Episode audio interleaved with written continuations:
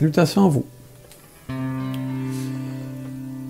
Je vais lire euh, Matthieu chapitre 12, verset 38, mais avant, au verset 12, pour mettre la table, Jésus avait fait euh, des miracles devant les pharisiens, les religieux de l'époque.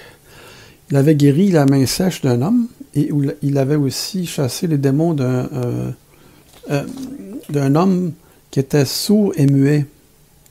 Il avait déjà des grands signes devant les pharisiens.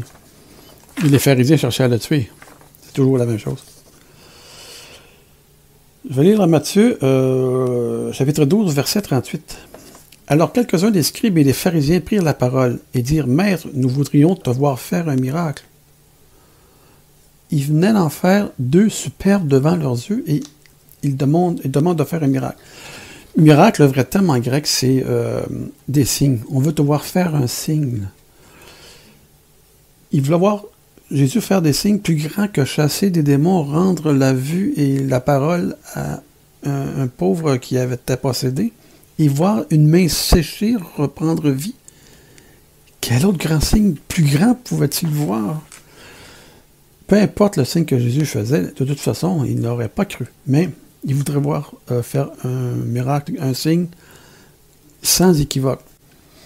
Mais Jésus répondit, Une génération méchante et adultère demande un signe.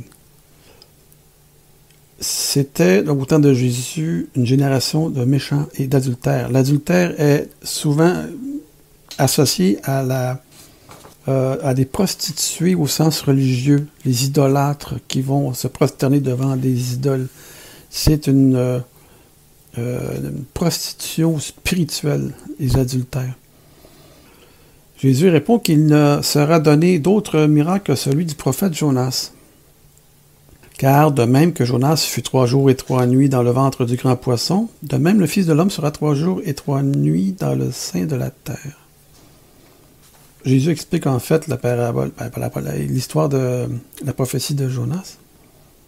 Jonas chapitre 1, pour mettre à table, la parole de l'Éternel fut adressée à Jonas, fils d'Amitai.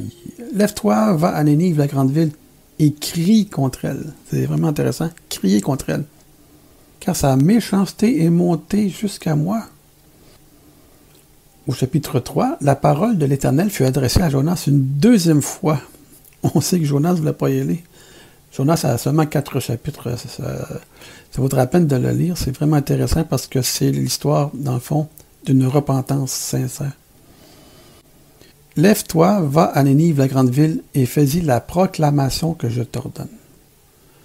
Jonas se leva et alla à Nénive, conformément à la parole de l'Éternel finalement. Or, Nénive était dans une immense, euh, une immense ville. Il fallait trois jours de marche pour en faire le tour. C'est grand, ça, trois jours de marche. Jonas fit d'abord dans la ville une journée de marche, sa première journée. Il proclamait Dans quarante jours, Nénive sera détruite. Jonas le prophète. Les habitants de Nénive crurent à Dieu. Nénive, en passant, c'était euh, en Assyrie, je pense que c'était la capitale de l'Assyrie, c'était des paniers. Mais ils avaient une crainte de Dieu, ils connaissaient le Dieu des Hébreux. Les, habitants de Nénive crurent à Dieu on ne parle pas de crure à Jonas, mais crure que Dieu parlait au travers de Jonas. Ils proclamèrent un jeûne et s'habillèrent de sacs depuis les plus grands jusqu'aux plus petits. Le roi de Nénive apprit la nouvelle. Il se leva de son trône, retira son manteau, se couvrit d'un sac et s'assit sur la cendre. Et il fait faire dans les cette proclamation. Par ordre du roi et de ses grands, que les hommes et les bêtes, les bœufs et les brebis ne goûtent de rien, ne mangent pas et ne boivent pas d'eau. C'était le jeûne national dans la ville de Nénive.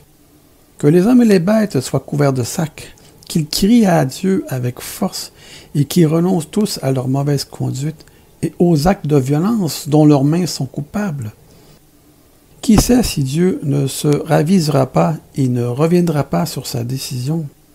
S'il ne renoncera pas à son ardente colère, de sorte que nous ne mourrions pas, les gens de Nénive espéraient que Dieu change d'idée. Dieu a dit par la bouche de Jonas qu'il les détruirait. Dieu vit ce qu'ils faisaient, les gens de Nénive. Alors Dieu regretta le mal dont il les avait menacés et ne le fit pas. Et euh, ici, en Jonas, euh, chapitre 4, verset 11, il réplique à, Jonas, il dit, Moi, je n'aurai pas pitié de de la grande ville, dans laquelle se trouvent plus de 120 000 hommes qui ne savent pas distinguer leur droite de leur gauche. Et voilà, euh, Dieu reconnaissait que les gens étaient, comment dire, comme des gens simples, ils ne savent pas ce qu'ils font. Dieu pardonne-leur car ils ne savent pas ce qu'ils font. Mais là, ils ont reconnu leur péché. Ils se sont repentis sincèrement. Et Dieu a décidé de ne pas détruire la ville. Ça, c'est de la repentance. D'autres vont dire, Dieu a changé d'idée, Dieu ne change jamais d'idée. Le but des prophètes était d'avertir son peuple ou les peuples de ce qui les attendait s'ils euh, ne revenaient pas dans le droit chemin, s'ils se perdaient. Dieu a une patience, est, beaucoup patient. À un moment donné, sa patience a des limites. Il avertit par la bouche de ses prophètes des choses, des calamités qui venaient d'arriver. En fin de compte, Jonas est un des rares prophètes par qui Dieu a parlé où le but de la prophétie a été réalisé, celle de la repentance. C'est ce que Jésus annonçait aux scribes, aux pharisiens, qu'il euh, allait passer trois jours et trois nuits.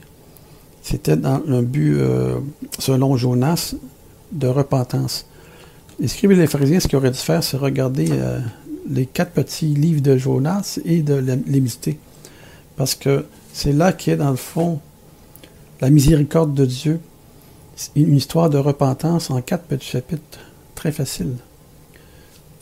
Donc voilà, c'était mon petit commentaire sur le livre de Jonas, qui est un livre de repentance que Jésus reprit et qu'il a demandé aux religieux d'aller voir.